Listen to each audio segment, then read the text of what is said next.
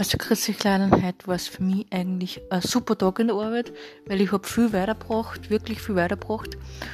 Und ähm, danach bin ich nur einkaufen, nach der Arbeit bin ich einkaufen gefahren und gleich dann essen gefahren, denn wir sind dann am Abend schon ins Kino gegangen.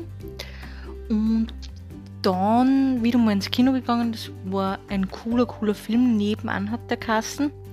Und ja, und jetzt da haben wir noch gerade einen Fußballpickerl eingepickt und jetzt werde ich dann eh bald um 11 schlafen gehen, denn es ist eh schon wieder spät. Und dass ich morgen wieder fit bin, denn morgen ist Donnerstag, da muss man immer fit sein. Und ja, und sonst passt eigentlich eh alles bei mir. Ich freue mich irgendwie schon voll auf nächstes Wochenende. Nicht auf das kommende, sondern aufs, aufs nächste. Denn da ist ja meine Party. Also dann habt alle noch einen schönen Abend. Für euch.